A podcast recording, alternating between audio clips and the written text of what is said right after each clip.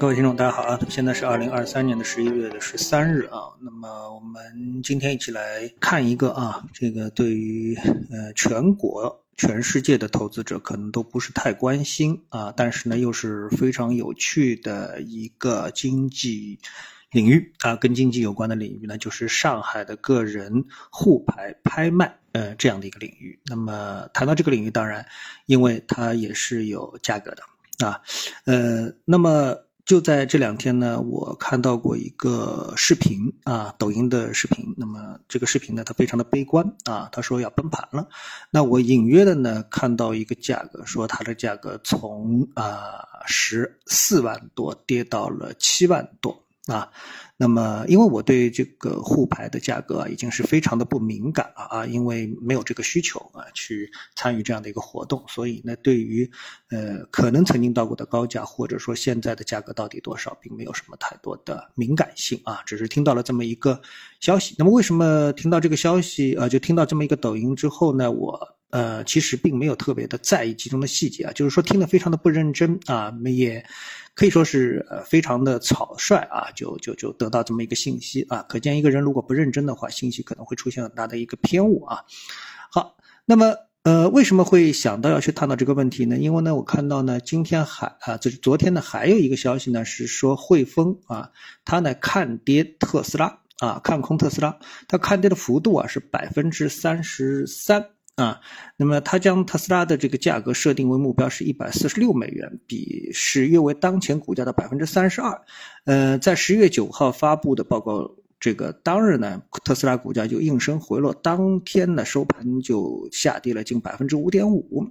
但是我印象比较深刻的是，特斯拉跌跌这个百分之五点五啊，完全是因为。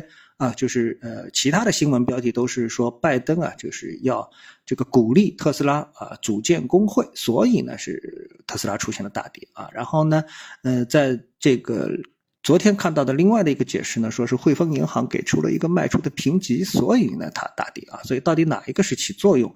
那现在就有点迷糊了啊。那我们来看汇丰调低特斯拉的这个报告包括什么内容呢？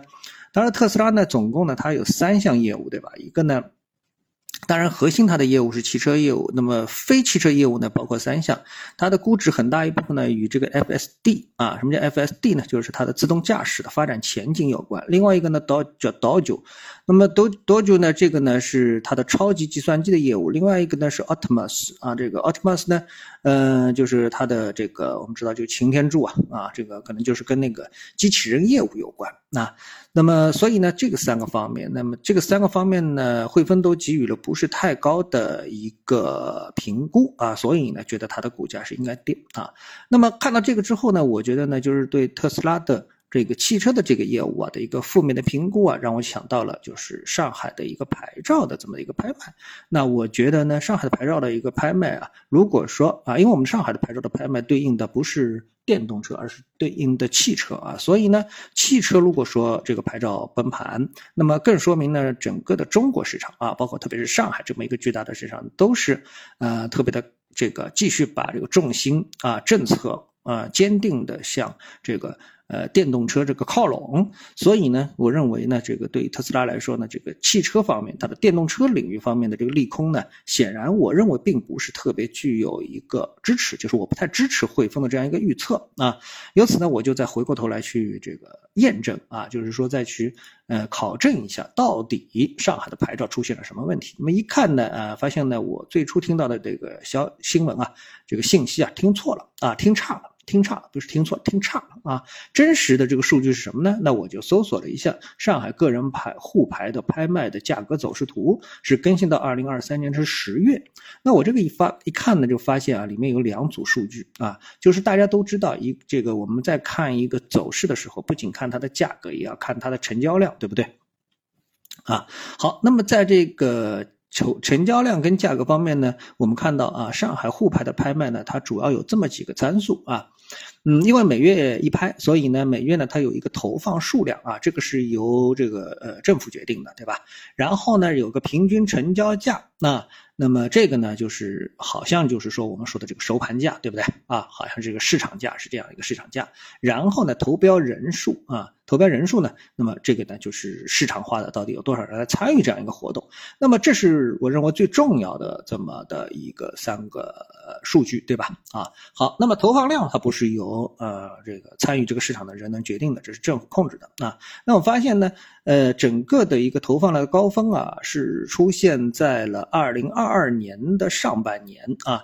那么有呃多次啊，这个有三次这个投放的数量啊，是达到了一。万八千张啊，而现在呢，二零二三年一到十月最多的一次呢，也就是在一万三千张啊，就少了四千五百张这样的一个呃这个数字啊，四到五千张，四千到五千张的这么的一个数据。那么显然这个比例是非常大的，对吧？啊，也就是说从供给的角度来说，供应大幅减少啊，那么。呃，然后呢，我们就来看这个平交平均成交价啊。从成交价的角度来说呢，我们发现整个啊，二零二三年一月到十月，价格可以说控制的非常好，呃，没有低于九万二，也没有超过九万三，呃，基本上全部都是九万二。啊，只不过呢，在二零二三年的十月份呢，开始逼近了九万二的一个关口，从九月的九万二千三百七十一到了九万二千零六十一，而八月份是九万二千七百五十三啊，所以这个一路下滑，逼近了九万二啊，不知道十一月份会不会跌穿？当然啊，这些数据啊，我们再往前看，二零二二年所有的数据也都是在九万一到九万三之间啊，有一个九万三，有一有几个九万一啊，所以呢，去掉最低价、最最高价的话呢，基本上还是在。九万二，然后回到二零二一年的话呢，我们发现啊，这个也没有什么最高最低，就是最高在九，最高在九万，没有超过九万三，最低没有跌破九万一，所以呢，也还是九万一二的这么一样子，所以连续三年价格都是异常的稳定。啊，异常的稳定，对吧？好，再来看投标人数，这个数字就没办法了，因为这个数字你是没法控制的，对不对？我说投放数量也能控制，平均成交价也能控制啊，这个，但是投标人数似乎就没法控制了。我们看到最高的这个投标人数啊，应该是出现在了二零。二一年啊，最高峰是二十四万九千四百零三个人，这是二零二一年的三月。整个的二零二一年的这个投标人数都是在二十万以上啊，没有低于二十万的。最低是在二零二一年的六月是二十万啊，没有低于呃二十万的。然后呢，进入到了二零二二年的话呢，那只有两个月啊，也就是二零二二年的一月和二月是二十万。那以后呢，这个数据就到二十万以下了，啊，一直跌到啊，就是一路下跌，跌到二零二二年的十二月，那么到了十四万，对吧？好，这个投票人数在下跌，然后呢，到了二零二三年这个开门。第一个月，二零二三年一月是十二万三千五，直接跌掉了一万七千一万，这个这个这个，呃，多少对吧？一万五千左右的这么的一个数字，直接就没有了。然后呢，这个数据跌掉了之后呢，呃，我们看到这个也就成为了二零二三年的最高投标人数。然后又是一路下跌，跌到了二零二三年的十月份，只有多少呢？是七万九千一百三十五，啊，也就是说从最高的。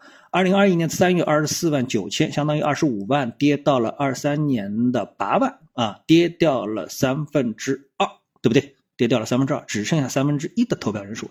那么在供求的这么一个数据当中来说的话啊，供应减少的比较有限，在需求方减少了三分之二的情况下，你价格还能稳定在九万二，那你觉得这？个合理不合理啊？我们先来谈这个问题。当然，这个问题我们也不给结论。所以在这种情况下面，如果说我们是以股票市场的这个呃长期的经验来看待这个市场的话，那我觉得上海的汽车市场可以说岌岌可危。能不能这么来做一个判断呢？